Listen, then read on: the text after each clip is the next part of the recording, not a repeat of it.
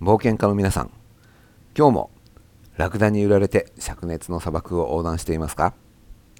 さて、えー、ツイッターやブログなどですですねあのカナダのアルバータ州のホームスクーリングのあの大会に参加したっていうことを何度か書いていました。その時にですねちょっと面白いことに気がついたので、えー、微暴録として、えー、話しておきたいと思います。でこの大会はですねあのカナダのホームスクーリングの大会としてはとても珍しくてキリスト教系のあの関係者とあのこ、まあ、日本語で世俗的っていう変な訳語がよく使われてるんですが英語でセキュラーという、まあ、要するにあまり宗教的ではない。例えば進化論とかを信じている人たちがその一緒に大会を運営しているんですね、まあ、少なくともプレゼンとかは両方の人たちがプレゼンをしています。でまあご存知の通りだと思いますけど僕はとっても現実的な人間であまりその神様の導きとかですねそういうのを感じることができないのであの今回の発表の中にもあの興味深く聞いたものとあまあ実はそうでもなかったものがありました。それでですねそれほど深い関心を持たずに大きなホールの後ろの方で聞いているとですね英語がさっぱりわからないんですよ。で最初はですね僕がその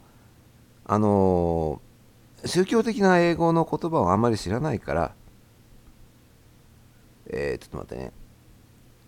まあ、それでその英語わからないんじゃないかなと思っていたんですけど、まあ、それにしてはですねあまりにももうちんぷんかんぷんすぎるんでどうしてなんだろうとちょっと考えてみました。それでふと気がついたんですけど今回の大会はですねどれもその大きなスピーカーがステージの横に設置してあってですねプレゼンターの声が全部前方から届くようになっているんですね。それで会場がとても巨大なのであのホールの中での反響がかなり大きいんです。それでですね、聞いてる途中でですね、もしかしたらこの反響のせいで訳がわからないんじゃないかと思ってですね、まあ、あまり興味がない発表でも一番前の席に座って、そのまあ、要するにスピーカーの目の前にですね、一番近く座って聞いてみると、もう本当にびっくりするぐらいよくわかるようになりました。でもちろんですね、やっぱり宗教的な用語っていうのはあのあまりわからないので、あの聞いたことがない語彙がたくさん使われているっていうのはでもあのそそれは少なくとも分かるようになった。つまり聞いたことがない語彙がたくさん使われているということははっきり分かるぐらいには聞き取れるようになりました、えー、まあ、なんでそうなるかっていうとスピーカーの前に座るとですねそのホールの中で反響する音に比べてスピーカーから直接聞こえてくる音の方がずっと大きいわけですよね、まあ、それで、えー、反響に邪魔されないで済むんじゃないかと思います。でここから考えたことが 2, 2つあります。で一つはですね第二言語での一方的な聞き取りの時はですねその意外と音質の影響が多いということです。あのまあ、やり取りの時はいろいろ聞き返したりできるからいいんですけど一方的な聞き取りの時はそれができませんよね。で特にその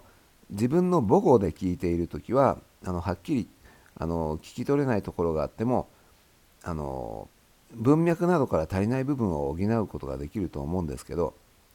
でもその第二言語でね経験が少ない言語ではあの同じような補足ができないために音質の影響がもろに出てしまうんじゃないかと思います。で僕のようにですねそのあの興味がないから後ろの方に座ってみようっていうんじゃなくて興味がないトピックこそそのプレゼンターの声がはっきり聞きやすいスピーカーの近くに座るといいんじゃないかと思います。でスピーカーがない場合はもうしょうがないからあのプレゼンターの目の前に座ると。えー、それからですね講演などを実施する側はですねなるべくプレゼンターに音質の良いマイクを使ってもらう、えー、それからスピーカーもですね音質の良いものを使ってもらうことが大事だと言えるんじゃないかと思います。特にその第二言語として、えー、その講演に参加するオーディエンスが多い時はですねそういう配慮が必要なんじゃないかと思いますね。それからですねインターネットで配信されているものとか録画を聞くときもですね母語ならともかくその慣れない第二言語で聞かなければいけないときはやっぱり音質の良いヘッドフォンなどを使うともしかしたら急に内容がわかるようになるということがあるかもしれません。もう一つはですねもう一つ気がついたことはその自分が聞き取れない理由っていうのが自分でよく把握できてないっていうことがあるっていうことなんですね。で今回僕はそのスピーカーの近くに座ってみて、えー、知らないトピックでも音響の問題がなければこんなによく聞き取れるものなのかって驚いたんですよ。あのつまりかなり想定外だったわけですね。でこれはですね簡単にはそのだからこうすればいいっていう結論には結びつかないんですけどでも外国語がうまく聞き取れない時をはじめとしてですね何か何かがうまくいってない時はもしかしたらと思ったらなるべく積極的にいろいろ実験してみてその原因が特定できて、えー、解決、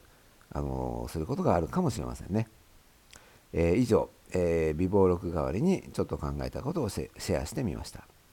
そして冒険は続きます。